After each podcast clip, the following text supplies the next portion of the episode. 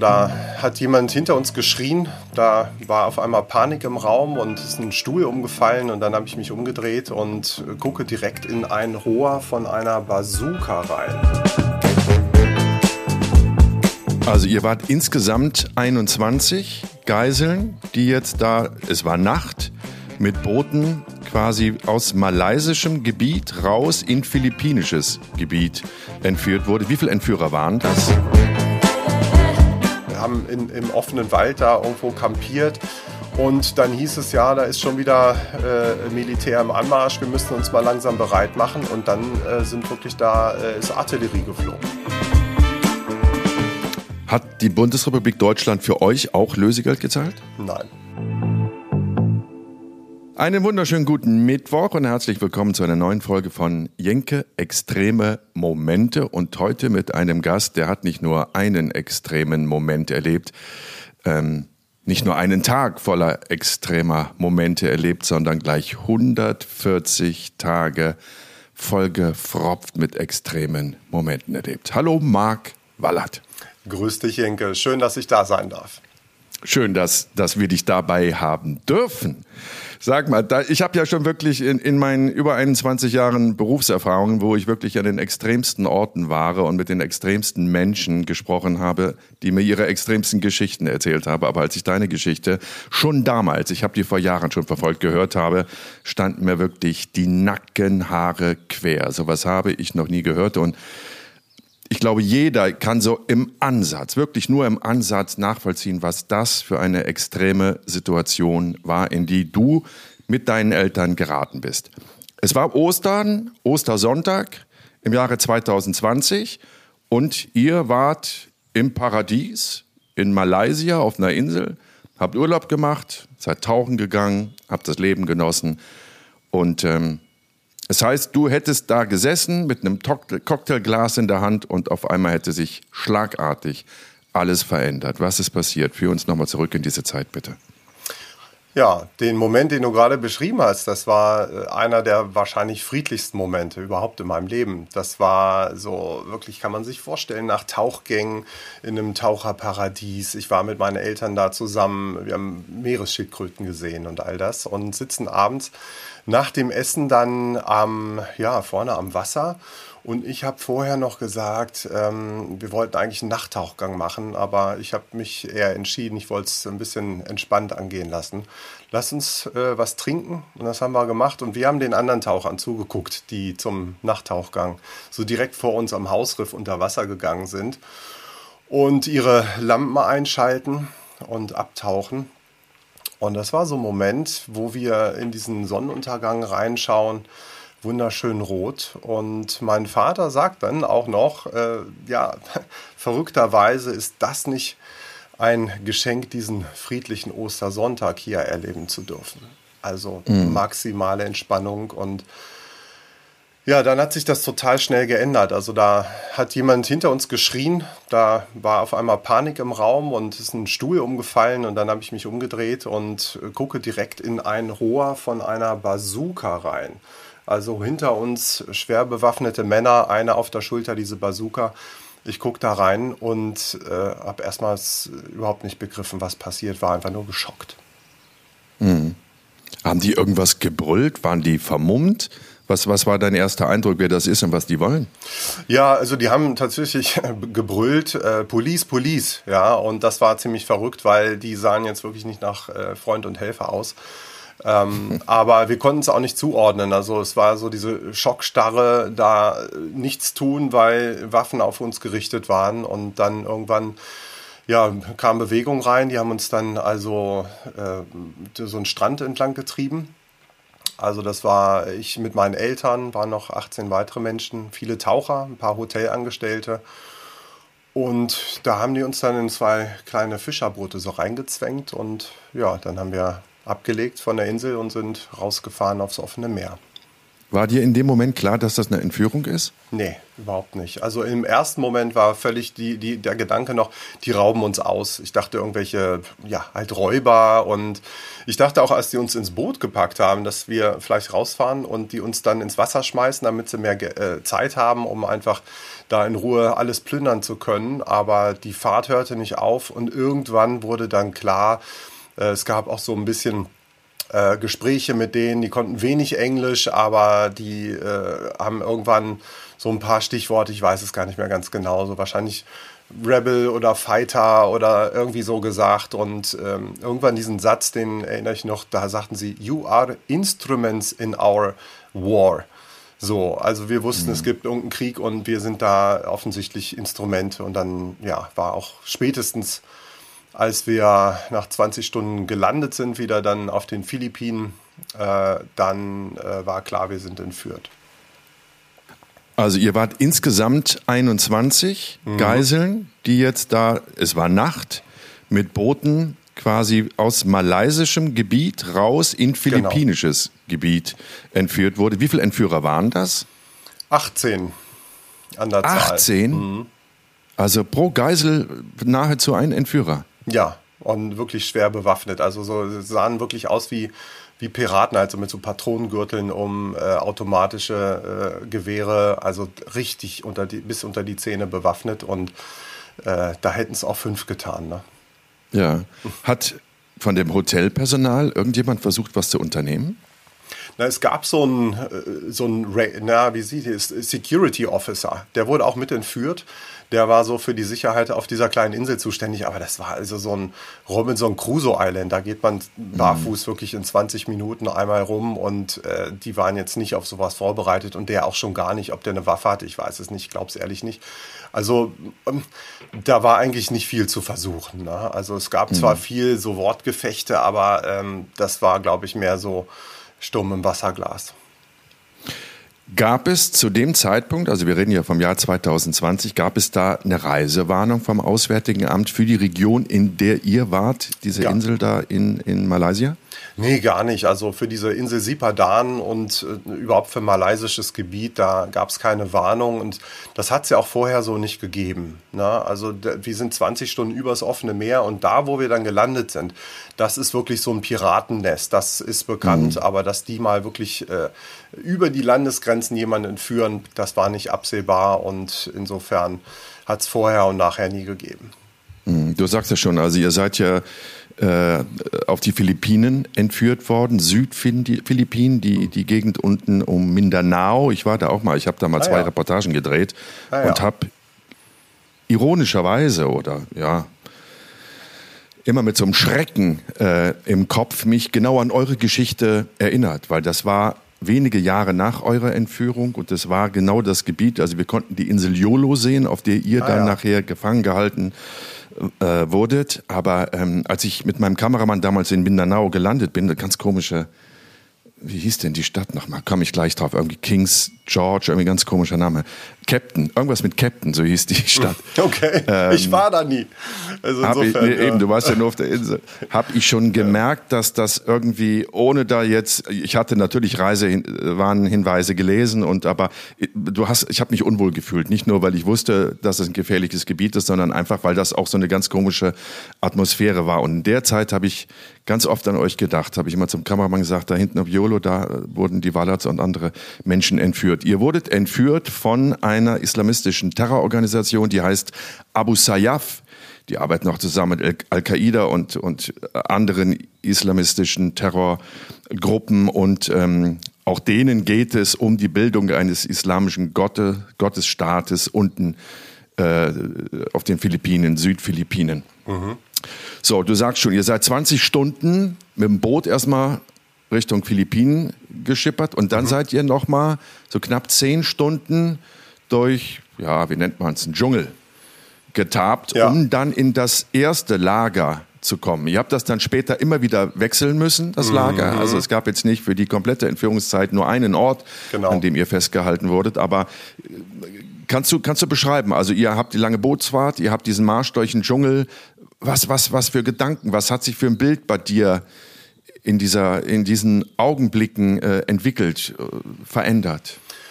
Also das war erstmal geprägt überhaupt von Hunger und Durst. Gab fast nichts auf dem Boot. Das war wirklich ganz banal, auch so die Notdurft und so weiter. Das war also alles ziemlich schwierig. Da waren jetzt nicht irgendwie Toiletten an Bord und wir haben erstmal auch gehofft, überhaupt irgendwo anzukommen. Und äh, wir sind angelandet. Waren das professionelle Schiffe oder waren das einfach so Kähne? Das waren so Longboats, nennt man die. Vielleicht kennst du die Ach, so okay. lange wie so Baumstämme und da, also mit so einem Außenbord, Außenbordmotor. Der ist auch noch mhm. ausgefallen. Ja, dann war irgendwann zwischendurch, dann war da eine Stunde auf dem offenen Meer und dann ging es nicht weiter. Und das sind ja immer ganz kritische Situationen, wo man jetzt nicht weiß, wie reagieren die ähm, mhm. Kriegen die irgendwie Angst oder ähm, brechen sie es ab oder was, was machen sie jetzt damit? Ne? Und das war äh, überhaupt erstmal, ja, wenn man so will, waren wir froh, irgendwo anzukommen. Ähm, sind dann mehr oder weniger, naja, wir waren ja in Shorts und T-Shirt. Manche hatten Flipflops dabei und dann sind wir da durch diesen Mangrovensumpf da an Land gekrabbelt.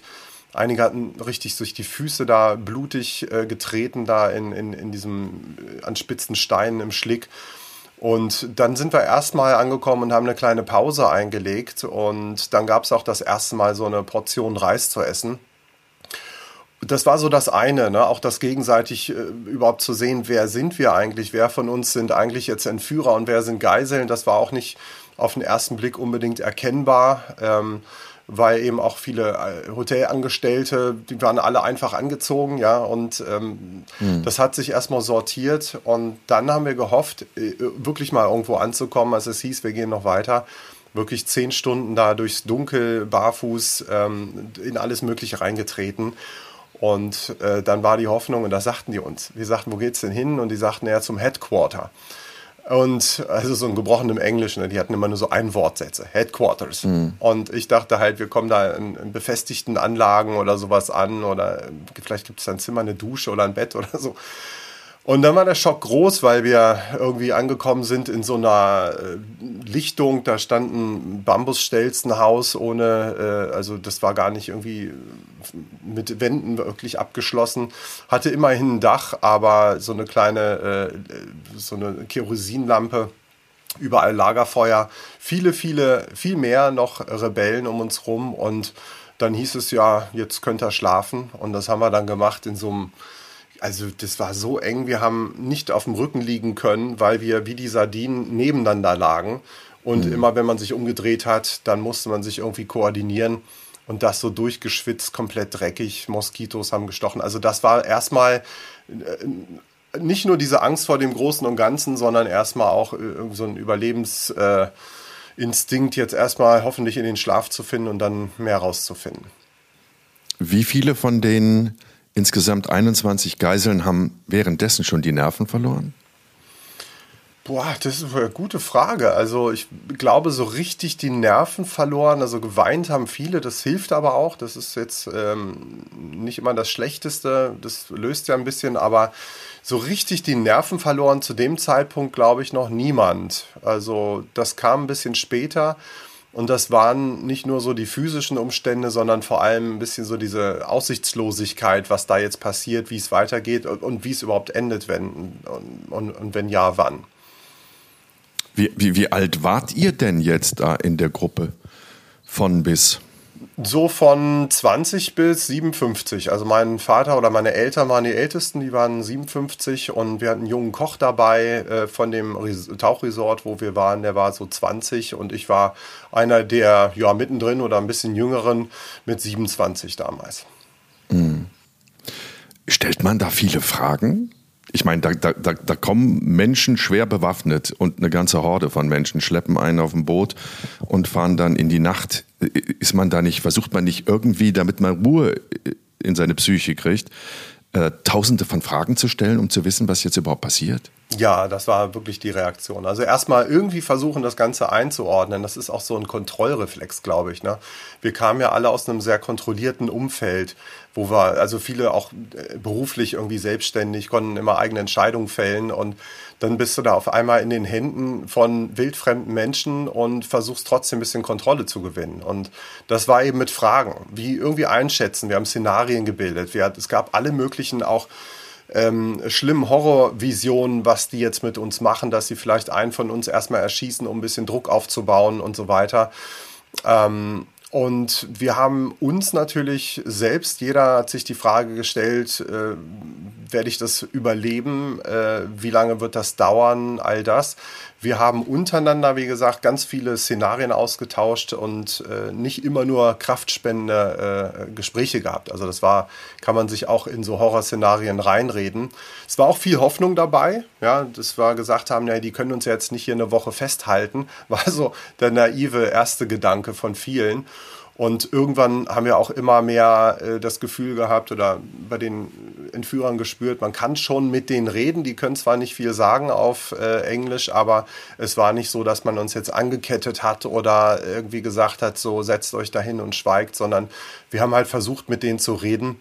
Nur die Antworten waren, äh, ja, ich will nicht Klischees reiten, aber so ein bisschen freundlich asiatisch. Man hat uns Hoffnung gemacht und gesagt, na ja, vielleicht seid ihr in zwei Tagen wieder frei das hat uns ein bisschen auf die falsche Fährte gesetzt. Mhm.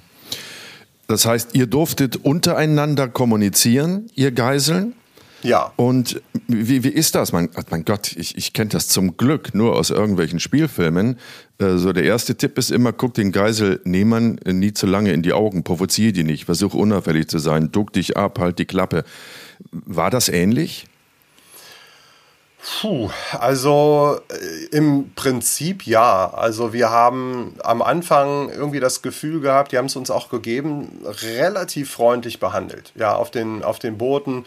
Die haben irgendwann auch ihre Waffen mal zur Seite gelegt. Wir durften auch äh, uns untereinander unterhalten. Das war eine gefühlte Freiheit. Ähm, und dann hatten sie uns auch gesagt, naja, ihr seid ja nur unsere Instrumente in unserem Krieg. Und das war erst, dachten wir, das ist positiv, weil es nicht um uns persönlich geht. Die hatten nicht ausgestrahlt, dass sie uns jetzt irgendwie massakrieren wollen oder äh, irgendwie einen persönlichen Hass gegen uns haben.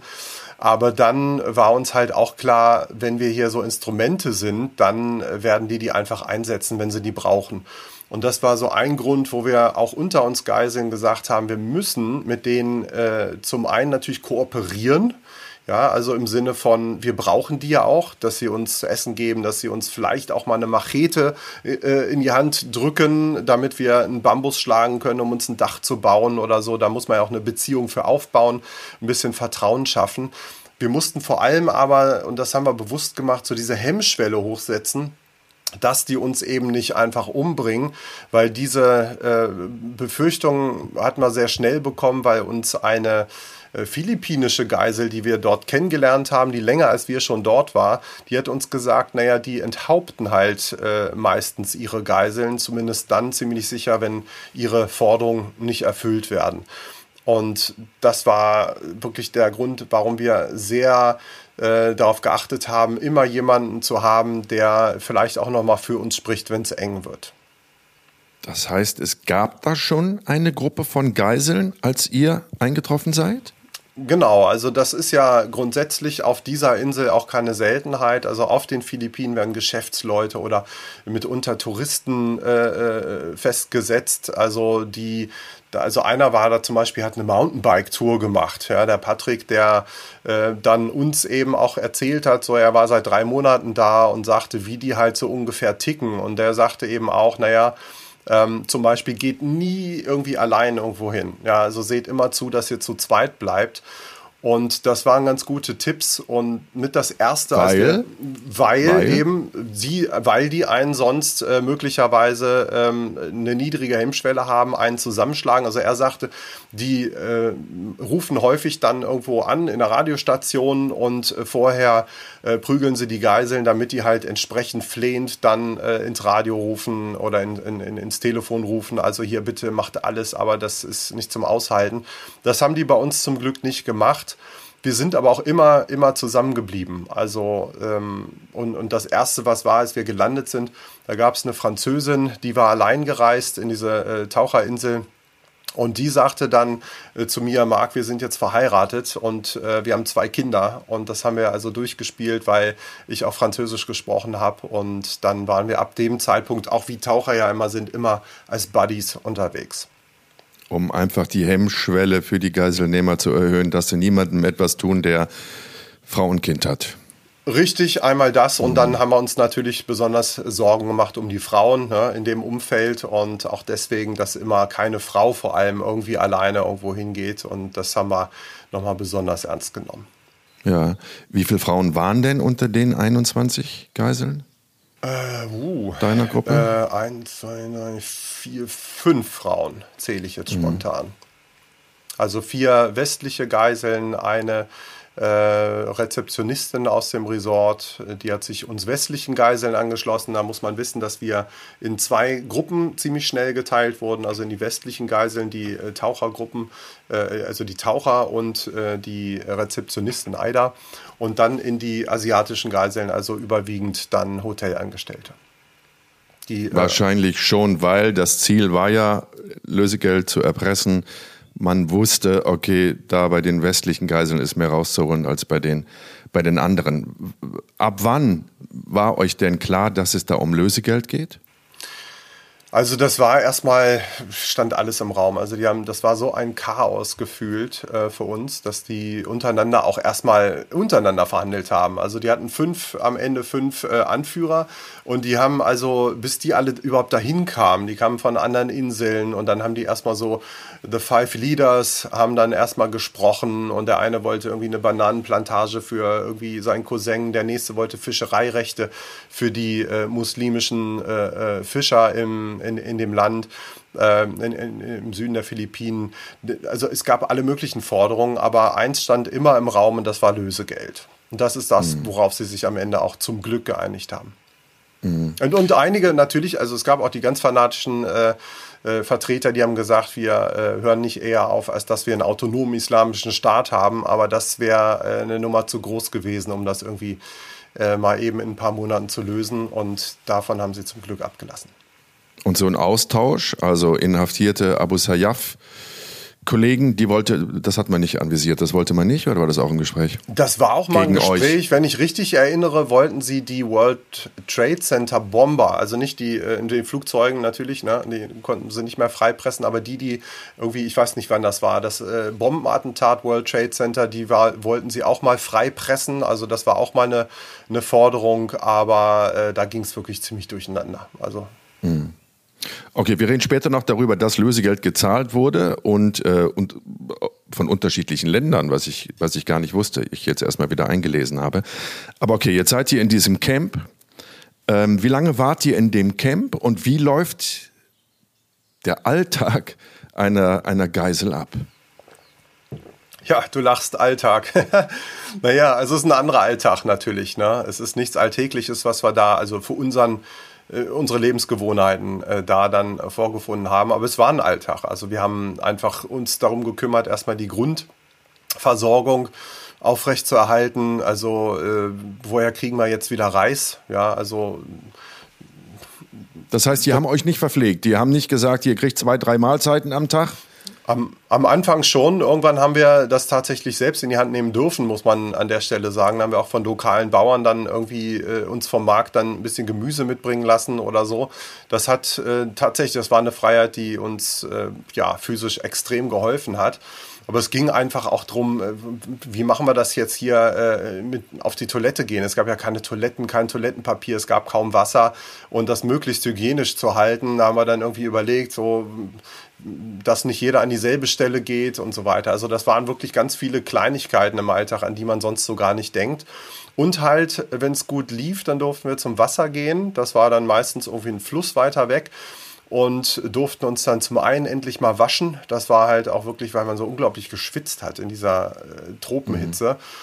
Ähm, natürlich äh, wichtig und auch für die, einfach die Körperhygiene. Ne? Also wenn sich da die erste Woche haben wir uns eigentlich gar nicht gewaschen. Ähm, ja, und dann haben wir äh, natürlich auch irgendwie versucht, irgendwie Trinkgefäße zu organisieren oder irgendwo jemandem abzuschwatzen, dass wir uns selber da mal ein bisschen Wasser auffüllen können. Das war so die erste Woche eigentlich. Und dann kamen alle möglichen Herausforderungen dazu. Und es war auch nicht immer langweilig, also nur diesen Tag rumkriegen, sondern es ist eben auch sehr, sehr viel passiert. Aber das scheint ja so, als wären die Geiselnehmer überhaupt nicht vorbereitet gewesen. Ne? Als hätten die euch einfach gepackt und dann da auf die Insel und Ja, dann gab es noch ein Stelzenhaus mit einem Dach, damit ihr jetzt nicht nass werdet, aber ansonsten gab es, haben die keine Vorkehrungen getroffen scheinbar, oder? Ja und nein. Also wir haben auch immer gewitzelt. Äh, Galgenhumor hat ja auch eine Rolle gespielt in der Zeit äh, vor lauter Angst. Äh, da haben wir immer gesagt, wir sind hier nicht organisierter Kriminalität zum Opfer gefallen, sondern unorganisierter Kriminalität, weil die total chaotisch waren. Aber das ist eben auch, äh, letztlich habe ich gelernt, das ist ja also vielleicht keine bewusste Strategie, aber zumindest auch eine Stärke von so Guerillatruppen, dass die völlig unberechenbar sind. Also das ist nicht so eine Armee, die da irgendwo einen Stützpunkt haben, den man da irgendwie äh, auf Karten am besten noch äh, äh, nachvermessen kann, sondern die verlegen eben mal über Nacht äh, ihr Versteck. Die sind sehr, sehr mobil. Ähm, sind äh, auch nicht unvorbereitet gewesen. Also da, wo wir hingekommen sind, da waren dann auch auf einmal plötzlich 50 oder 100, vielleicht 150 Rebellen. Und das ist schon mal eine Ansage, die äh, schaltet man nicht mal eben aus. Ne?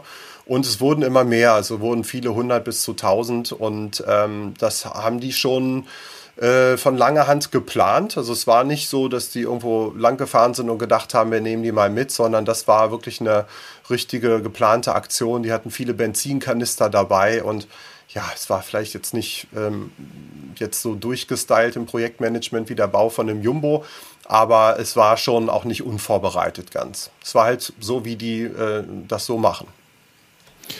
Wie viele Leute waren denn? Das klingt so, als sei das so, so, ein riesiges Gebiet gewesen, euer, euer Camp da. Wie viele Leute, wie viele Geiseln waren denn da zu Hochzeiten? Also Geiseln waren im Wesentlichen wir 18 und irgendwo immer ein bisschen, die haben die uns auch auseinandergenommen als Gruppe, auch aus Sicherheitsgründen. Ne? Also so einfach, mhm. denke ich mal, also dass sie versucht haben, jetzt nicht an einem Punkt voll verwundbar zu sein, sondern äh, haben mehrere Geiselgruppen immer gehabt. Und ähm, das heißt, äh, vor uns waren schon welche da, die wurden dann irgendwann wieder freigelassen. Ähm, es gab auch auf einer anderen Insel, auf Basilan, du kennst das ja vielleicht, äh, da gab es dann auch eine Geiselgruppe, die während unserer Zeit komplett also äh, hingerichtet wurde. Also die haben es nicht überlebt. Äh, auch das haben wir dort erfahren, dass das wirklich äh, ja, todernst ist, das, was da äh, an Drohungen im Raum steht. Und am Ende war, wie viel da insgesamt auf der Insel waren, ich kann es dir gar nicht sagen, aber nicht so viel mehr als wir. Zumindest war das ganze Augenmerk eigentlich auf diese westlichen Geiseln gerichtet. Das ist schon richtig, weil da natürlich der höchste Preis für erwartet wurde. Mhm. Aber du sagst gerade, also ihr habt erfahren, dass eine, eine Geiselgruppe enthauptet wurde. Ähm, das wirkt jetzt, weil es bei denen natürlich auch jetzt schon äh, 21 Jahre lang her ist, aber das, das wirkt ja so, als sei das irgendwie natürlich extremst gewesen, ja. aber nicht wirklich lebensbedrohlich. In solchen Momenten, wo ihr erfahren habt, oh doch, das kann lebensbedrohlich werden. Wie ist die Stimmung bei euch gekippt? Du, das Verrückte war, da kamen ein paar Dinge zusammen. Also äh, können wir vielleicht auch gleich drüber sprechen, wie ich dann an einen Figaro gekommen bin. Aber eine äh, Zeitung, in der ich dann gelesen habe über unsere Entführung. Und da war so schön alles, unsere ganze Situation beschrieben. Und ich habe das gelesen. Und dann war da auch drin beschrieben, dass eben Enthauptungsdrohungen im Raum stehen, dass äh, auf der äh, Nachbarinsel tatsächlich Menschen enthauptet, erschossen wurden. Und ich habe in dem Moment das so gelesen, halt wie ein Zeitungsartikel. Das war ganz komisch, so dissoziiert. Ich dachte, boah, die armen armen Schweine. Und dann irgendwann dachte ich, scheiße, das sind ja wir. So, und das war, ach, das war so ein Moment, da hat es mich wirklich durch Mark und Bein ähm, fühlen lassen. Das, was sonst man vielleicht irgendwie auch verdrängt, äh, wird schon nicht passieren. Doch, das passiert und es kann eben auch uns passieren und die Wahrscheinlichkeit ist sogar ziemlich hoch. So jedenfalls hat sich das auch in diesem Zeitungsartikel von außen gelesen. Mhm. Wie oft hast du über eine Flucht nachgedacht und wäre das überhaupt möglich gewesen? Naja, ganz am Anfang war das, als wir noch auf der Insel Sipadan auf Malaysia, in Malaysia waren. Da sind wir da an diesen Strand lang gegangen oder zwischen den Bungalows so durch. Und da war schon noch dieses Gucken nach links und rechts, so kann man da irgendwo in den Busch springen. Es hat sogar jemand geschafft, einer äh, aus der Gruppe, der ist wirklich äh, irgendwie in dem ganzen Chaos dann zur Seite gehüpft. Das war bei uns aber ein bisschen schwieriger, weil ich ja auch mit meinen Eltern da war und äh, ich jetzt nicht einfach, also wenn, dann hätten wir drei das machen müssen, aber das, das ist nicht so realistisch, dass drei sich rausschleichen. Und als wir auf der Insel waren, also dann auf den Philippinen, auf Holo, da war es halt so, dass wir auch miteinander gesprochen haben und gesagt haben, naja, flüchten ist jetzt hier nicht wirklich realistisch, irgendwie Angriff, die andere Stressreaktion ist, ist auch nicht realistisch, ähm, weil wenn wir, wenn einer oder zwei oder drei es schaffen zu flüchten, dann haben die anderen die Konsequenzen zu tragen. Und da haben wir uns eben darauf geeinigt, dass keiner das alleine versucht, sondern wir, wenn dann wirklich warten, bis wir als Gruppe freikommen oder eine, äh, ja, eine Chance als Gruppe hatten wir nicht wirklich. Aber die, mhm. der Gedanke war natürlich immer da, Mensch, was wäre das? Vielleicht ist das gar nicht so weit. Von einem Camp hatten wir auch so den Blick aufs Meer äh, und also von sehr weit oben, von so einem Vulkan runter. Und ähm, das war schon dieser Gedanke, Mensch, das könnte man schaffen mit Laufen, aber es ist ja völlig illusorisch. Das ist ja voller Rebellen, voller äh, Sympathisanten, die ganze Insel. Ich bin jetzt gar nicht wirklich im Bilde, aber gab es da nicht schon Handys? 2020? Äh, ja, 2000. ja, doch, doch. Handys gab es, aber ähm, das war dort nicht so der Empfang. Also wir hatten jetzt erstens keine mit, aber das war der erste Versuch tatsächlich. Ähm, da ist äh, jemand von uns eben äh, mit einem der Anführer mitgegangen mit einem Handy und hat so das erste äh, den ersten Hilferuf äh, Richtung CNN äh, äh, abgesetzt oder BBC, ich bin mir nicht mehr ganz sicher. Ähm, und das war so das Erste, was sie gemacht haben, um offiziell quasi zu melden, so hier ist eine Entführung, hier ist eine der Geiseln und ähm, dann nahm das Ganze seinen Lauf. Und die sind extra auf den Vulkanberg hochgelaufen, weil mhm. das der einzige Ort war, wo so ein ganz bisschen Empfang war. Ansonsten äh, war das eigentlich nur mit Satellitentelefonen möglich. Mhm. Boah, Junge, was für eine Geschichte. Du bist ja heute Coach und Mentaltrainer, also lässt die Leute an deiner Geschichte und deiner Entwicklung teilhaben und, und, und nimmst diese ein bisschen an die Hand und gibst ihnen Tipps. Ähm, eine ganz wunderbare Strategie unserer, unserer Psyche ist ja immer, egal wie, wie, wie extrem der Moment ist, die Psyche versucht immer eine Balance, in eine Balance wiederzukommen. Entweder indem man sich sagt, ich werde es schon schaffen, oder indem man ein gläubiger Mensch ist, oder indem man sehr rational äh, schaut und die Situation einschätzt. Also jeder hat da seine Technik, aber das Hirn will eine Balance, dass man mit der Extremsituation umgehen kann. Was, was war deine Strategie? um da wirklich nicht die Nerven zu verlieren. Jetzt gerade auch nochmal, nachdem man gehört hat, dass, auf, äh, dass eine andere Geiselgruppe enthauptet wurde von euren Geiselnehmern. Also da gab es erstmal für jeden eine ganz eigene Strategie. Da gibt es äh, viele und jeder Typ ist auch anders. Ne? Da gibt es auch nicht so dieses Patentrezept. Aber ich habe natürlich viel darüber nachgedacht, was hat mir damals geholfen irgendwie in Balance zu bleiben. Und das ist ein guter Begriff, weil ich habe schon, ich bin von Haus aus ein sehr optimistischer Mensch. Also glaube so grundsätzlich mal immer daran, alles wird gut, ja, weil das in meinem Leben trotz aller Hürden und äh, äh, Krisen auch immer so war, auch davor. Ich habe aber damals eins äh, gelernt und das hat mich von vielen der anderen Geiseln unterschieden. Viele haben, und ich habe das immer gesagt, den Kopf verloren. Nicht nur vor Angst, ja, also dass die so in Schock gegangen sind, sondern teilweise auch äh, vor Euphorie. Ja, also manche sind so völlig ähm, ja, irgendwie äh, irrational geworden, als dann eben gesagt wurde, nein, ihr seid in zwei Tagen frei. Das haben wir ja am Anfang alle geglaubt. Aber das war dann nicht so. Und daraus habe ich sehr schnell gelernt, ähm, dem dürfen wir keinen Glauben schenken. Wir dürfen nicht zu optimistisch sein, wenn sowas, so ein Gerücht im Raum steht, sondern wir müssen wirklich mit den Risiken rechnen. Ja, also, dass es länger dauert und dass wir uns darauf auch wirklich vorbereiten. Und bei uns damals im Dschungel äh, konnte man sagen, da konnte positives Denken äh, sogar tödlich sein. Nämlich dann, wenn man sich auf die Risiken nicht vorbereitet hat. Hm. Nun warst du ja sehr jung, 27, glaube ich, hast du gesagt, warst du. Äh, da geht man vielleicht noch ein bisschen anders mit der Situation um. Wie sind deine Eltern mit der Situation umgegangen? Beide Mitte, Ende 50 damals.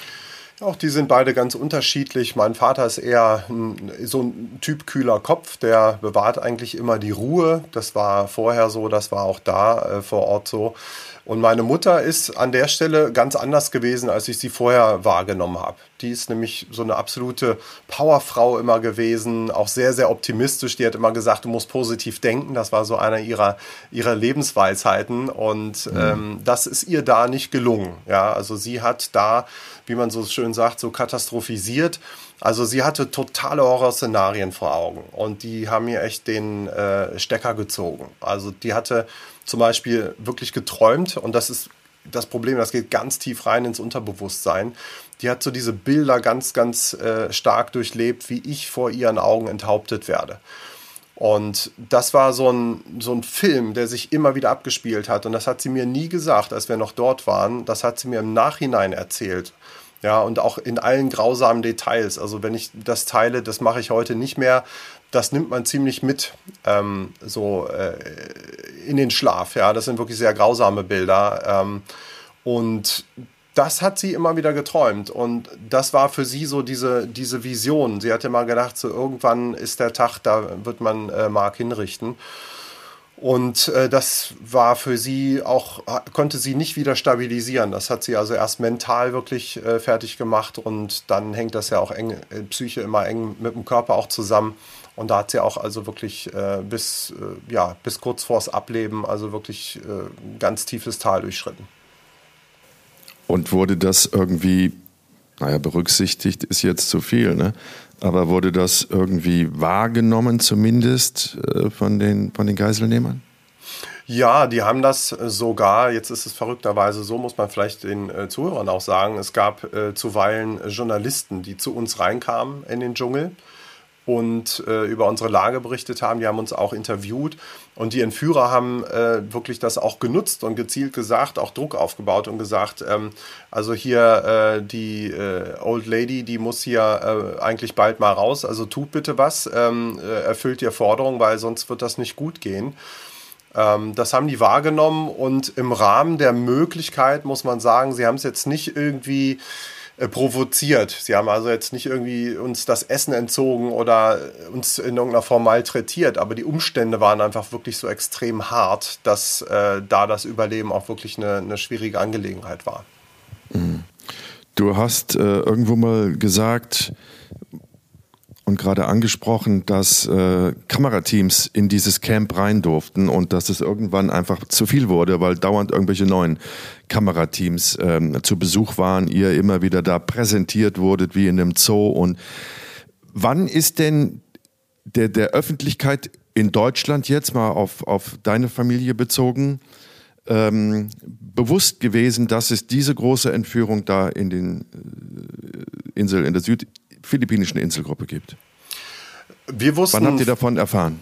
Also vor Ort wussten wir überhaupt lange nicht, ob überhaupt jemand weiß, wo wir sind. Ne? Also ob da ich habe mich auch gefragt, was, was passiert so bei der Arbeit. Ne? Ich war dann eigentlich wieder auf dem Projekt und saß immer noch da auf dieser Insel und ich wusste nicht, ob überhaupt jemand Bescheid weiß, ob mein Bruder weiß, wo wir sind. Ja, der war ja äh, zu Hause in Göttingen und ähm, dann im Nachhinein haben wir festgestellt, tatsächlich am ersten Abend der Entführung, ich glaube, das war dann, ja, oder einen Abend später in den Hauptnachrichten Tagesschau, da liefen dann so die ersten Bilder von der äh, Entführung auf äh, Sipadan und oder sogar am selben Abend und dann ähm, wurde auch schon spekuliert, wohin die Geiseln vielleicht gebracht wurden, es möglicherweise auf die Philippinen ging.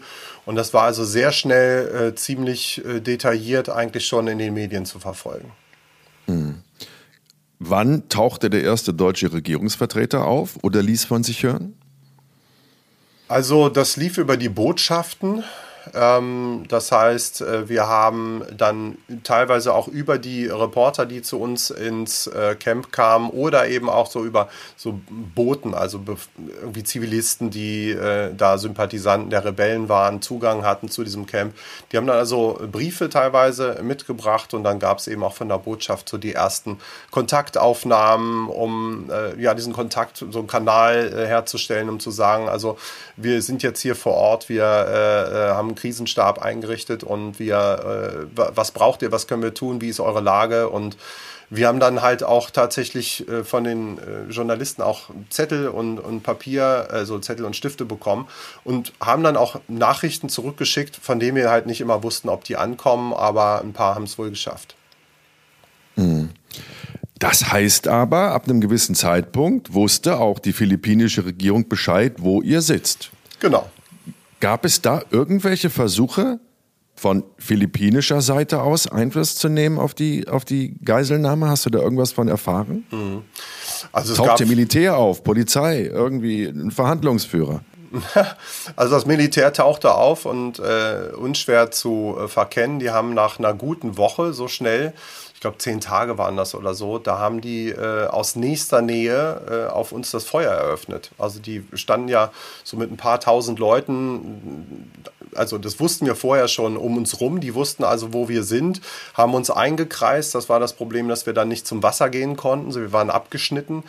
Und äh, dann haben sie irgendwann diesen Cordon immer enger gezogen und irgendwann haben sie äh, wirklich, ja, also es war keine Befreiungsaktion, wie man sie sich vorstellt, ja, mit also so einem schnellen Zugriff oder Blendgranaten oder sowas, sondern die haben mhm. einfach in den Busch geschossen und das hat äh, lange angedauert und wir sind im Kugelhagel da äh, durch den Dschungel gelaufen und waren sogar unter Artilleriebeschuss. Also das war äh, eine ziemlich gefährliche Aktion, die sich auch nochmal wiederholt hat. Was hatte das für eine Auswirkung auf, das, auf die Stimmung im Camp den Geiselnehmern, euch Geiseln gegenüber? Den Geiselnehmern uns Geiseln gegenüber. Also es hat äh, komischerweise ähm, wir sind ja in dieselbe Richtung gelaufen. Also es war jetzt nicht, dass irgendwie so eine schnelle Aktion war, wo man dann entscheiden konnte, okay, renne ich jetzt vielleicht zu dem Soldaten hin, der wird sich um mich kümmern, sondern die waren gar nicht sichtbar. Da kam einfach wahnsinnig mhm. viel Blei aus der anderen Richtung und wir sind halt einfach weggelaufen, ja, mit, mit den äh, Geiselnehmern zusammen. Und dadurch ist irgendwie für den Moment, wenn man in dieselbe Richtung flüchtet, ist so eine, ja, eine, äh, eine kleine Allianz. Ne? Also in dem mhm. Moment, ehrlich mhm. gesagt, habe ich gehofft, okay, dass die noch ein bisschen Reis mitnehmen, dass die hoffentlich die Stellung so halten können, dass wir uns da ein bisschen von der Frontlinie entfernen können. Und äh, das hat, ich will nicht sagen zusammengeschweißt, aber für den Moment waren wir, ja, waren wir auf derselben äh, Seite von einem Konflikt. Ne? Und das hat sicherlich nicht dazu beigetragen, dass wir uns da entzweit haben. Mhm. Was für ein kopfloses Kommando. Und das gab es ein zweites Mal? Das gab es ein zweites Mal. Also wir sind geflüchtet, äh, sind dann irgendwo im, haben in, im offenen Wald da irgendwo kampiert. Und dann hieß es ja, da ist schon wieder äh, Militär im Anmarsch, wir müssten uns mal langsam bereit machen. Und dann äh, sind wirklich da, äh, ist Artillerie geflogen. Ne? Also wir sind richtig da also meine Mutter war zu dem Zeitpunkt schon ähm, bewusstlos, äh, hatte zwischenzeitlich aufgehört zu atmen, wurde Mund zu Mund beatmet, die konnte nicht mehr laufen, die war völlig dehydriert. Ähm, und die haben wir dann auf so eine Trage, so eine selbstgebastelte genommen. Äh, mein Vater und ich erst und noch zwei weitere Geiseln sind dann durch, also wirklich wie in so einem schlechten Film, durch dieses Gefechtsfeuer gelaufen. Und äh, jedes Mal, wenn dann irgendwie diese Granaten so ranschwirrten, ne, und äh, dann wusste man ja auch nicht, wo die landen, dann hieß es immer Drop, Drop, Drop. Dann ne, sagten sie so, schmeißt euch hin, da haben wir uns hingelegt und versucht meine Mutter irgendwie halbwegs abzusetzen. Dann sind wir wieder hoch und sind weiter. Aber also das macht, also wir, wir haben es nicht lange geschafft, vielleicht irgendwie ein, zwei Kilometer oder so. Und dann äh, haben zum Glück äh, dann einige der Rebellen dann meine Mutter mit auf die Schultern genommen und sind dann, äh, sind wir, glaube ich, eine Nacht, einen Tag und noch eine Nacht durchmarschiert, bis wir im nächsten äh, Camp waren. Ach Gott, sag mal, da, es gab ja keine medizinische Betreuung. Wie hat man deine ohnmächtige und völlig entkräftete Mutter wieder hinbekommen? Klar, Dehydration, da kriegt sie was zu trinken, aber sie war ja ganz offensichtlich in einer extremsten physischen und auch psychischen Verfassung. Ja, also was zu trinken war gar nicht so leicht. Sie war ja bewusstlos, sie war in so einem komatischen Zustand. Sie hatte so einen Tag fast durchgeschlafen und ich war irgendwie froh drum, weil sie sehr, sehr starke Schmerzen hatte. Und dann dachte mhm. ich, okay, jetzt ruht sie sich aus, aber die muss ja trinken, ja, äh, in diesem äh, Klima. Und dann haben wir ihr versucht, so, die hat noch halb geschlafen, so ein bisschen äh, Wasser einzuflößen. Dann hat sie gehustet, hat sich verschluckt. Dann war die Atmung ausgesetzt und ähm, dann äh, wurde sie eben äh, Mund zu Mund beatmet. Aber das war mit medizinischer Versorgung sah das so aus, dass an diesem Tag tatsächlich eine, ja, eine Ärztin, wie es hieß, zu uns kam, Ja, ähm, das war insofern irgendwie auch Goodwill von den Entführern, dass sie gesagt haben, du hast ja auch gefragt, ja, die haben das ernst genommen, die haben das gesehen, haben versucht, was zu machen. Äh, die Entführer haben äh, eine Ärztin zu uns gelassen, aber die hat versucht, meiner Mutter so eine, äh, so eine Injektionsnadel in die Hand zu stecken. Und also das war so, ich kann es nur sagen, so stümperhaft. Also die hat da immer reingehackt und die Vene oder so nicht gefunden. Und das, äh, dann ist meine Mutter irgendwie aufgeschreckt aus dem Koma und ähm, oder aus diesem komatischen Zustand, Dämmerzustand. Und ähm, dann ist sie auch irgendwann gegangen. Sie sagt, es wird jetzt dunkel, ich muss gehen. Verwies dann auf einen der Rebellen, wo sie sagte, der kann das auch machen. Der hat sich noch dilettantischer angestellt und ähm, das hat also alles nicht geholfen. Oh Gott, oh Gott. Wie oft hast du, hast du befürchtet, dass das deine Mutter nicht überlebt? Einmal. Also einmal, das war der Moment, als sie aufgehört hatte äh, zu atmen. Da war äh, für mich eher, mehr oder weniger klar, dass sie jetzt gerade stirbt. Ne? Und da bin ich auch ausgerastet. Ähm, bin sonst auch eher ein besonderer Typ, eher diplomatisch, aber da habe ich äh, wirklich die Entführer an, angeschrien, äh, beleidigt und äh, ja, habe Get the fucking Doctor habe ich äh, ziemlich laut mhm. in den Wald gerufen und ähm, das war super brenzlig, weil die natürlich sofort mit ihren Waffen um mich rumstanden, klar gemacht haben, so nach ein Wort, ein Schritt und dann wird es Tote geben. Aber da habe ich wieder viel über das Team gelernt. Ja, also so wie so Gruppen zusammenarbeiten, weil mich jemand beruhigt hat, den ich sonst immer beruhigt habe als Diplomat. Aber der kam dann zu mir und sagte, Marc, alles okay, deine äh, Mutter äh, atmet wieder und hat auch so ein bisschen die Entführer beschwichtigt. Mhm. Insgesamt 140 Tage warst du in Geiselhaft. Deine Mutter ist, glaube ich, von euch dreien die erste gewesen, die man freigelassen hat, ne? Von uns dreien die erste, genau. Ja. Dann kam dein Vater ein paar Wochen später. Mhm. Und du noch mal ein paar Wochen später. Du warst der Letzte dann. Genau. Du warst überhaupt einer der Letzten aus dieser Gruppe der 21. Mhm. Hast du eine Erklärung, warum? Ja, also ich schätze das so ein, äh, dass ich da, mir ging es halt noch relativ gut physisch. Ich habe das mental, abgesehen von dieser einen Situation, insgesamt ganz gut tragen können. Ähm, es gab aber auch den Moment, da waren wir letzte vier westliche Geiseln da, also noch ein äh, Franzose und zwei Finnen. Und das war der letzte Tag. Ne? Und da wurde äh, da gab es auch wieder Gefechte, es gab Tote und Verletzte, es kam irgendwann so ein Konvoi äh, zu uns durch, von, also Abgesandte von den Verhandlungsführern von außen. Und die schienen also jetzt Lösegeld dabei zu haben. Und die haben dann mit den Rebellen vor unseren Augen, auch in so einer Plattform eigentlich so umringt von Gefechten quasi, die man gut hören konnte, haben die dann verhandelt und die äh, Entführer haben so gesagt, okay, ihn, ihn, ihn lass mal frei, aber Mark äh, bleibt hier. Und das hat sich eine ganze Weile gezogen und da ist mir echt das Herz in die Hose gerutscht. Da habe ich gemerkt, ähm, wenn ich da wirklich der Letzte bin, ganz alleine vor Ort, dann äh, baue ich wahrscheinlich auch mental ziemlich ab, weil so ein Team doch äh, unheimlich viel Kraft gibt. Und sei es, dass man einfach anderen helfen kann, die vielleicht ein bisschen schwächer äh, sind, das ist eine sehr dankenswerte Rolle, die wäre damit weggefallen. Ist es zu der Situation gekommen?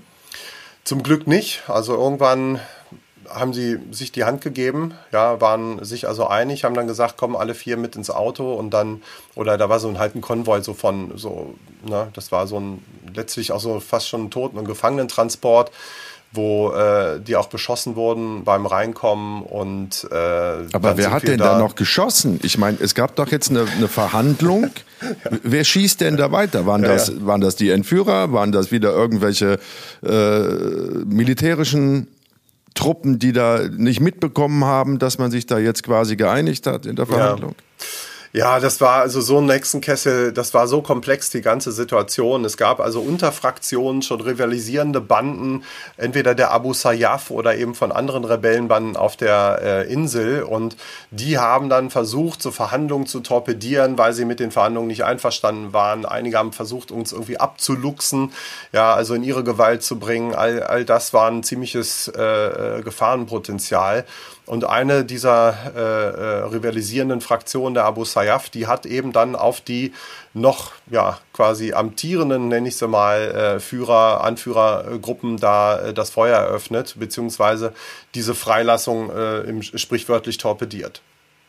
ach so, das ist gar nicht, dass auf die, in dieser Ecke, wo ihr wart, nur die Abu Sayyaf das Sagen hatte, sondern da waren dann auch andere äh, Splittergruppierungen, die ähnliche äh, Vorhaben hatten, nämlich Menschen zu entführen, um, um Lösegeld zu erpressen. Und die lagen immer im Clinch. Ja, also da gab es äh, aber auch allein innerhalb der Abu Sayyaf, das war jetzt keine homogene Gruppe, da gab es also eben diese fünf Anführer, der eine irgendwie äh, religiös, der andere äh, religiös fanatisch, der andere irgendwie mehr militärisch orientiert, einer irgendwie vom Habitus sehr, sehr westlich, also so to total unterschiedlich. Und äh, die haben äh, dann, äh, die waren sich noch halbwegs einig, aber es gab ja noch viele Untergruppen mehr. Das ist halt so eine Guerilla-Gruppe, da hat irgendeine Familie, irgendeine Bauernfamilie eben Waffen und die sagen, wir gehen unseren Weg, der ist ein bisschen anders und die bekriegen sich mitunter, wenn es ernst wird. Mhm. Hattet ihr denn das Gefühl, als man sich dann geeinigt hatte, die ersten Geiseln freigelassen wurde, dass es auch wirklich so ist und nicht irgendeine eine Taktik, dass, dass die Geiseln dann doch noch getötet wurden? Und wie sind sie aus dem Gebiet dann schließlich rausgekommen? Wir wussten es nie. Also wir wurden ja nacheinander freigelassen. Als meine Mutter zum Beispiel freigelassen wurde, dann äh, wussten wir nicht, dass, dass es um sie geht. Aber dann sagte eben der Abgesandte, okay, äh, Renate Ballert und dann äh, sagte, you are free, äh, please follow. Und dann äh, hatte sie irgendwie fünf Minuten Zeit, sich von uns zu verabschieden. Und dann sind die ganz schnell ähm, äh, zu einem, ja, irgendeiner Art Jeep oder Transporter wahrscheinlich gelaufen und von da aus dann über die holprigen Dschungelpisten äh, dann da rausgefahren und dann wusste man erst, ob es äh, geglückt war oder nicht. Ähm, in dem Fall zum Beispiel kam so über diese plärrenden Transistorradios, die die äh, Rebellen damals hatten. Da kam dann so irgendwelche, ja, man hat die Nachrichten erkannt mit so einer Fanfare und dann kam viel Insi-Dialekt und dann Release, Renate Wallert, Helikopter. Und dann wussten wir, okay, die ist wahrscheinlich mit dem Helikopter jetzt rausgeflogen und das haben uns dann die äh, Entführer auch bestätigt für mich am letzten Tag, als wir losgefahren sind, wusste ich überhaupt nicht, ob das äh, für uns oder insbesondere für mich in Freiheit endet, im, im Tod oder vielleicht in einer stückweisen Verlegung oder äh, äh, eine Auseinanderdividierung von, von unserer äh, Gruppe. Das wussten wir nicht so lange, bis wir im äh, Militärhelikopter saßen. Hm. Was war das für ein Moment? Ja, ich hatte ja dann äh, gelernt, positives Denken kann tödlich sein. Ähm, das war auch in dem Moment noch so. Also auf der einen Seite schon so ein Gefühl von Euphorie, aber ich hatte immer noch das Gefühl, man weiß es nicht. Vielleicht kommt doch irgendwie eine Bodenluftrakete noch hochgeschossen oder so. Wir waren ja dann wirklich über diese Insel geflogen, die eigentlich wunderschön ist. Aber so die erste Entspannung kam eigentlich erst, als wir wirklich gelandet sind, äh, sichtbar in so einem zivilen Gebiet mit vielen äh, Menschen, Ärzten, äh, Reportern und mit den ersten befestigten Häusern. Da wusste ich dann, okay, das ist wahrscheinlich der Beginn der Freiheit. Hm. Und dann, das ist ja auch wieder so eine Mechanik der Psyche, dann dauert es ein paar Tage, unter Umständen sogar Wochen, bis man wirklich äh, versteht oder annehmen kann, fühlen kann, dass man jetzt wieder frei ist. Ne? Man denkt ja immer so, ja, dann sitzt man da irgendwie, ist befreit und dann, ah, platzt irgendwie die ganze Blase der, der Angst und, aber so ist es ja nicht. Das, das dauert ja auch wieder eine gewisse Zeit, bis das dann wirklich angekommen ist. Also es wurde irgendwann Lösegeld bezahlt. Das ist auch wieder so ein Punkt, den, ähm, an den erinnere ich mich auch noch von vor ja, die Diskussion kam, glaube ich, drei, vier Jahre nach, nach äh, der Entführung auf. Ähm, wer zahlt das Lösegeld? Ne, da gab es in Deutschland eine hitzige Diskussion, weil es natürlich auch viele Menschen gab, die gesagt haben, ja, Moment mal, wenn, wenn Leute freiwillig in solche Gebiete fahren, wo sie wissen, das sind Hochrisikogebiete, dann müssen die gefälligst selber für ihre äh, Entführung oder für das Lösegeld aufkommen. Nun war ja bei euch der Fall ein bisschen anders. Ihr wart ja im Urlaub in einem Gebiet, das halt keine Sicherheitshinweise äh, hatte, oder es gab keine Sicherheitshinweise. Trotzdem gab es diese Diskussion. Es wurde im Endeffekt, korrigier mich bitte, ein Lösegeld gezahlt von Pi mal Daumen 5 Millionen US-Dollar von Libyen. Der libysche Staat unter Gaddafi soll 5 Millionen Dollar Lösegeld gezahlt haben. Stimmt das? Hast du davon gehört? Du, ich weiß es auch nur über die Medien. Mein Stand ist, was ich gelesen habe, war eine Million Dollar pro Kopf. Das wären jetzt sogar mehr als fünf Millionen insgesamt. Ähm, woher die fünf kommen, kann ich jetzt nicht zuordnen, aber ja, das war eigentlich auch von öffentlicher Seite, auch von deutscher Seite bestätigt, dass Libyen äh, da über eine Stiftung von dem äh, Sohn von Muammar al-Gaddafi, äh, also dem Saif al-Islam, äh, Gaddafi äh, gezahlt hat. Und die haben muss man aber auch wissen, die haben nicht nur gezahlt, das Lösegeld, sondern die haben, und dafür war ich wirklich dankbar, ähm, die haben einen sehr, sehr empathischen Verhandlungsführer auch eingeschickt, den Dr. Asaruk. Der war damals Botschafter oder ehemaliger Botschafter Libyens in, auf den Philippinen. Und der hat also wirklich mit allen Parteien einfach eine gute, äh, gute, ja, nennen wir es mal Gesprächsatmosphäre aufgebaut und am Ende die äh, Verhandlungen natürlich auch dank Lösegeld, aber nicht nur äh, zum Erfolg geführt. Hat die Bundesrepublik Deutschland für euch auch Lösegeld gezahlt? Nein. Also, Warum zahlt Libyen für euch und nicht die Bundesrepublik Deutschland? Naja, das war an der Stelle, ist, äh, lassen sich Staaten, so nicht nur die USA, sondern auch Deutschland oder Frankreich, die lassen sich da natürlich äh, nicht erpressen. Also im Sinne von, die zahlen jetzt da äh, Lösegelder, weil das natürlich animiert zum Nachmachen. Und bei Libyen war es so, dass die ja äh, durch den Anschlag äh, in Lockerbie äh, international geächtet waren. Die waren ja isoliert in der internationalen Gemeinschaft. Und das war so für die, äh, die Hoffnung und wahrscheinlich eben auch ein Teil des, äh, der Abmachung mit den westlichen Staaten, dass sie eben durch diese Intervention im Sinne auch der westlichen Staaten dann da ein Stück weit äh, auch diplomatisch wieder mehr aufs internationale Parkett zurückkehren können.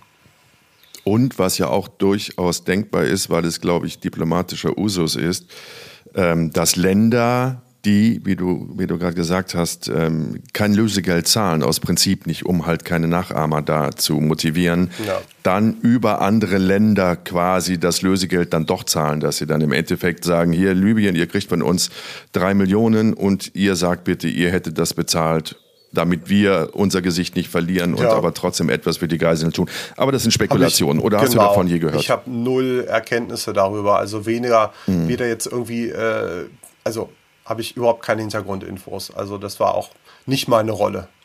Okay, warst du und wart ihr enttäuscht, dass die Bundesrepublik da offensichtlich nicht das Lösegeld gezahlt hat, sondern dass, dass das äh, Libyen war, also Gaddafi?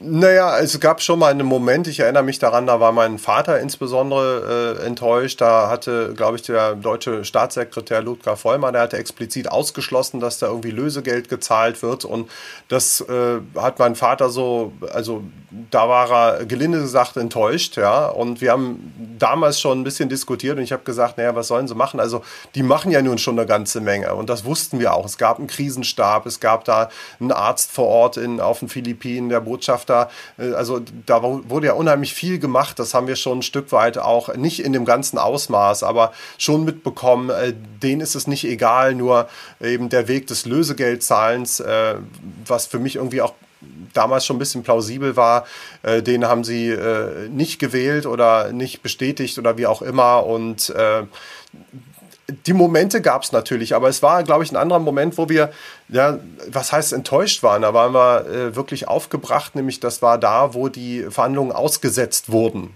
Also wir waren wochenlang in Gefangenschaft und äh, haben unser Leben gezittert. Immer wieder hieß es, jetzt werdet ihr bald freigelassen. Und irgendwann haben wohl die äh, Entführer unglaubliche Summen äh, aufgerufen, was sie da äh, an Forderungen haben.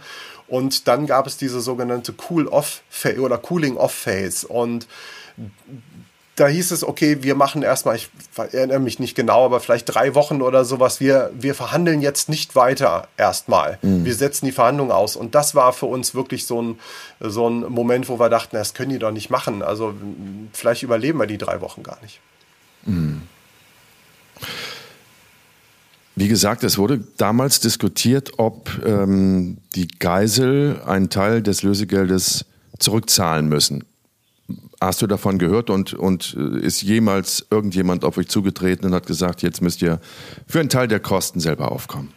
Na, wir sind für einen Teil der Kosten aufgekommen. Also es gab schon eine Rechnung, aber nicht über das Lösegeld, sondern darüber, was eben an äh, Hilfsleistungen, wie wir haben Dinge auch bestellt. Wir haben gesagt, bitte schickt uns Decken, schickt uns Essen. Es wurden ganz viele äh, Hilfspakete geschickt, also ähm, so, so Kampfrationen von der, äh, von der Bundeswehr zum Beispiel. Und ein Teil dieser Leistung, und ich meine auch irgendein Flug oder so, das wurde halt schon, oder Flüge wurden in Rechnung gestellt, aber nicht das Lösegeld. Und das wäre ja jetzt auch irgendwie, also es würde ja auch keinen Sinn machen, weil das ja auch jetzt nicht gezahlt wurde. Aber äh, es war so, dass ich die Frage per se jetzt mal verstehen kann. Ja, das nehme ich niemandem übel, wenn die sagen, naja, ähm, darüber kann man äh, nachdenken, aber das kam halt äh, mitunter als Vorwurf im Sinne von, ihr seid ja selber schuld, wenn ihr in solche Gebiete fahrt. Und wie ist das entstanden? Auch das nehme ich niemandem übel, weil das war auch ein Teil letztlich, der äh, manchmal nicht ganz... Ähm, ja, exakten Berichterstattung, weil häufig von der Entführung auf den Philippinen berichtet wurde. Also es klang so, als wären mhm. wir auf den Philippinen irgendwie entführt worden und das war nicht der, äh, das war ja nicht der Fall. Das also war vielfach zu lesen, das war auch in der Tagesschau zu hören und dann war so der Eindruck, naja, wenn die da hinfahren äh, auf so eine Rebelleninsel, wo Krieg ist und so und das war einfach nicht so und daher kam mhm. so dieses Gefühl, ey, das sind Abenteuerurlauber und das sind wir ja mitnichten. Also meine Eltern sind beide Lehrer, völlig sicher sicherheitsorientiert. Und äh, da wären wir niemals hingefahren. Und insofern habe ich mich immer gegen diesen Vorwurf gewehrt und gesagt, also sorry, das ist wirklich, ähm, das ist wie im World Trade Center arbeiten. Ja, das äh, kann man niemandem vorwerfen. Das passiert einmal, das ist nicht absehbar. Ähm, das ist Terror. Der kündigt sich mhm. eben nicht an. Mhm. Ja, aber verrückt ist, dass das wirklich hängen geblieben ist. Ne? Also ich habe mich jetzt natürlich in den letzten Jahren mit eurer Geschichte nicht mehr so intensiv be beschäftigt, aber jetzt in Vorbereitung auf unser Gespräch das nochmal gelesen und ich habe mhm. wirklich festgestellt, auch ich, bei mir ist hängen geblieben nach all den Jahren, die waren mhm.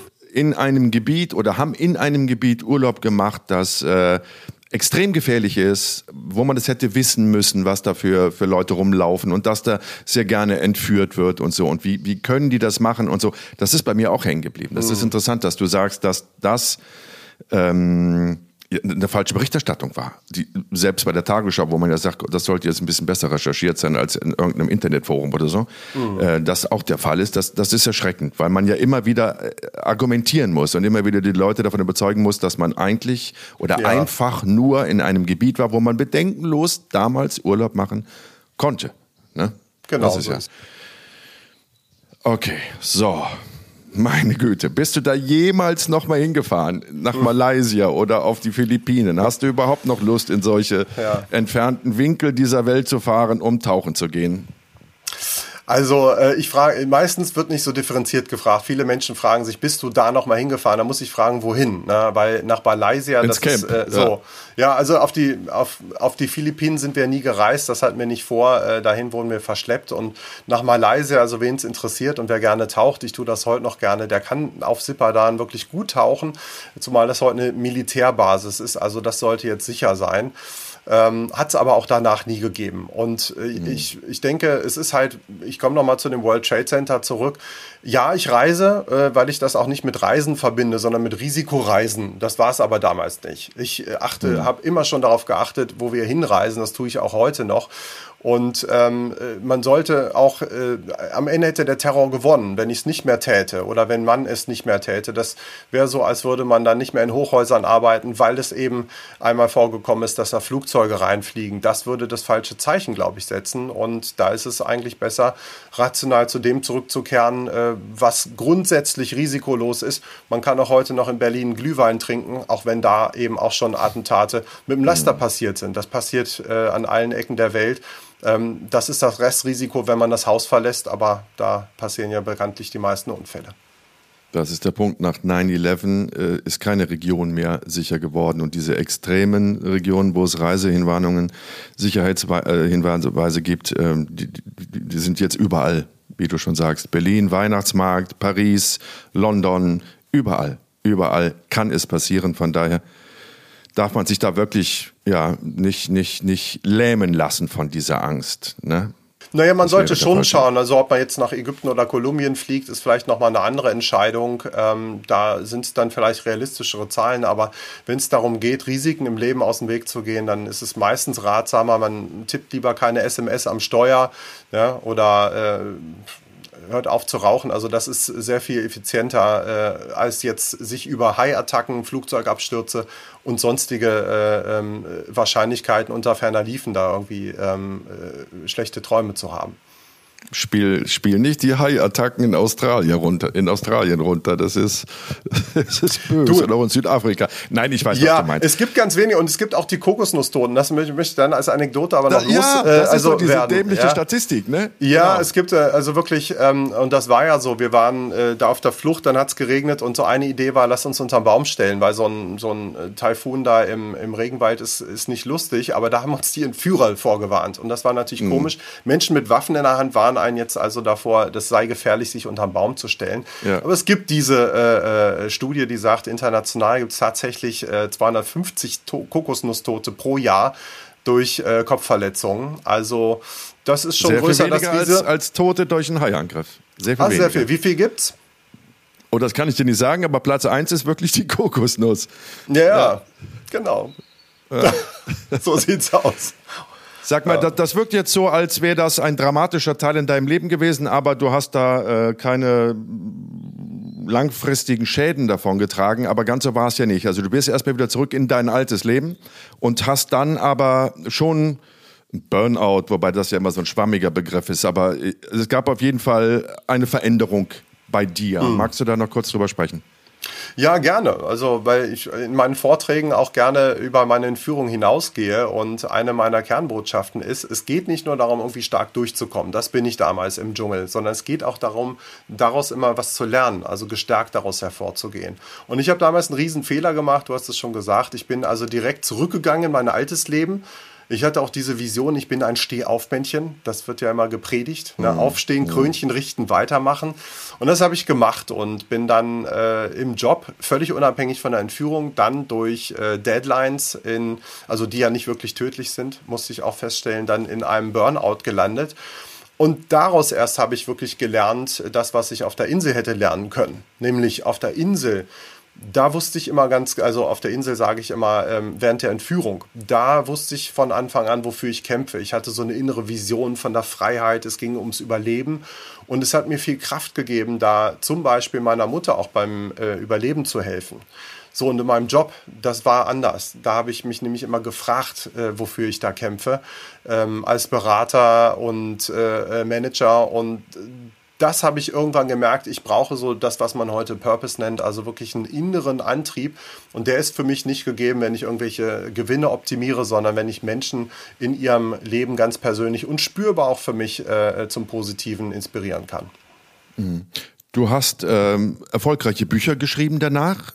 Nenn, nenn mal kurz, kurz ein paar Titel, damit die Leute die Möglichkeit haben, das bei Amazon oder irgendwo anders zu finden.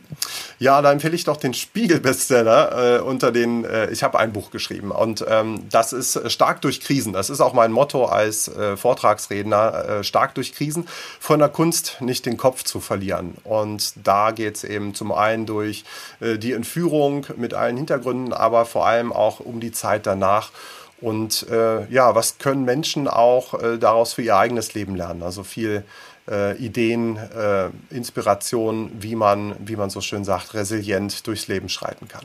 Mhm. Du bist Vortragsredner. Wer bucht dich? Über was wollen die von dir etwas erfahren?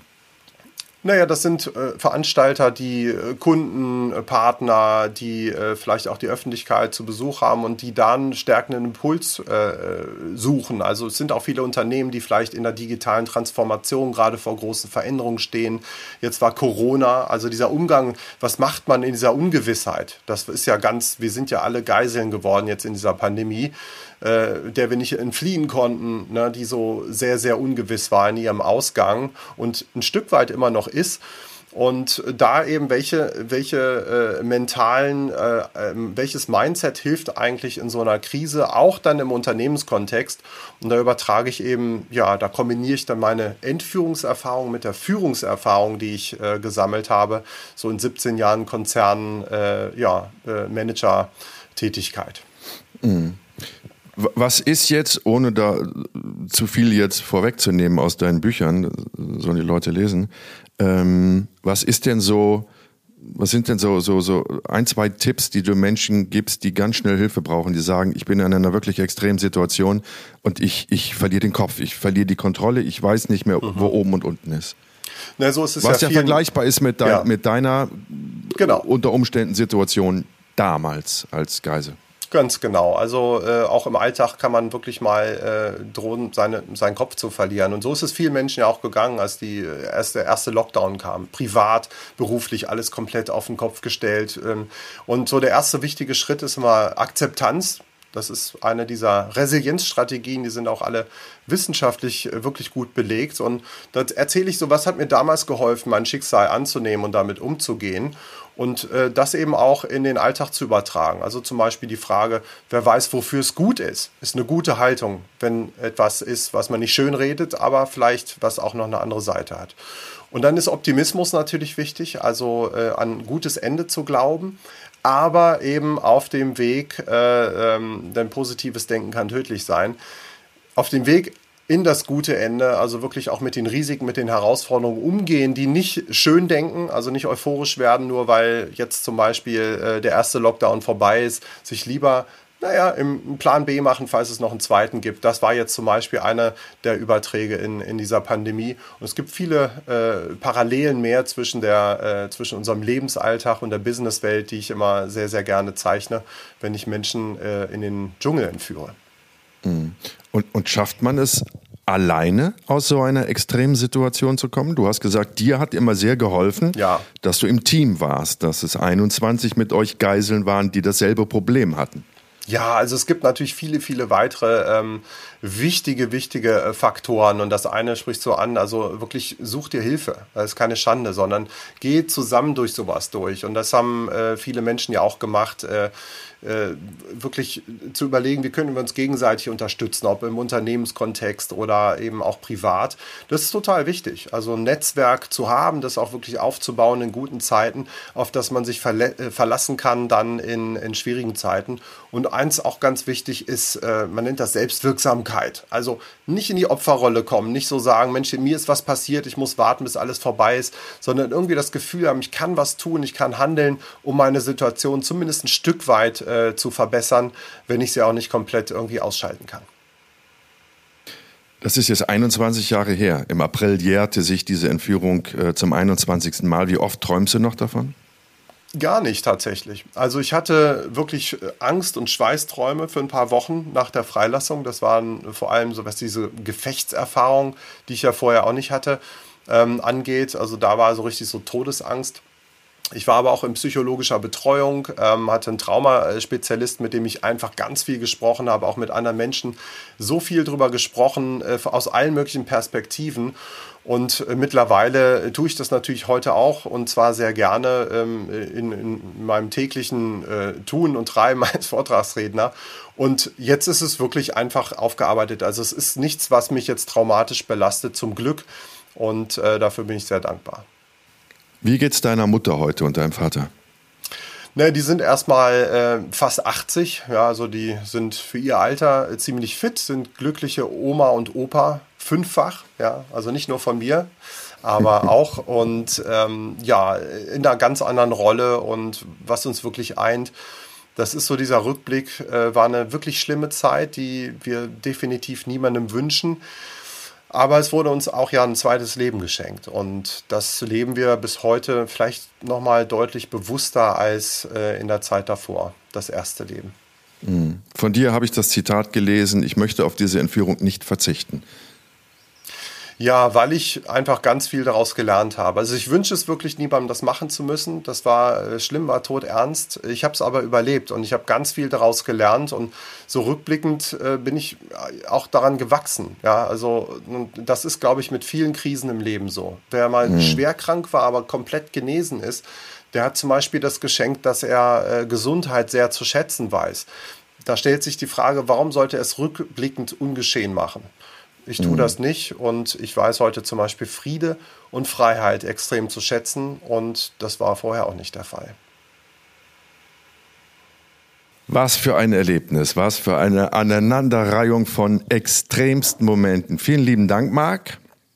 Weiterhin alles Gute, viel Erfolg, Gesundheit, Glück, Dankeschön. Liebe, was immer du dir wünschst, soll in Erfüllung gehen. Und äh, wer über Marc äh, nochmal was nachlesen will, gucken, wo er seine Vorträge anbietet oder wie die Bücher heißen und wo man sie kriegt, findet all das auf markwallert.com. Mark mit C, ne? Mark mit C, ganz genau. Mark Wallert, Doppel L. www.mark.com. Da findet ihr alle Informationen über Mark. Ganz Auf ein anderes Dank. Mal. Alles Vielen Gute. Dank. Ich danke Alles dir Gute ganz dir auch, herzlich. Jenke. Tschüss. Tschüss. Danke. Ja, puh, das war extrem, Freunde, oder? Mann, Mann, Mann, Mann. Vielen Dank fürs Zuhören oder Zuschauen bei YouTube. Denkt dran, lasst Kommentare da, Wünsche da, Sternchen da, was immer ihr da lassen wollt. Wir freuen uns über alles. Ansonsten hören wir uns am nächsten Mittwoch wieder bei Jenke Extreme Momente. Passt auf euch auf. Ciao.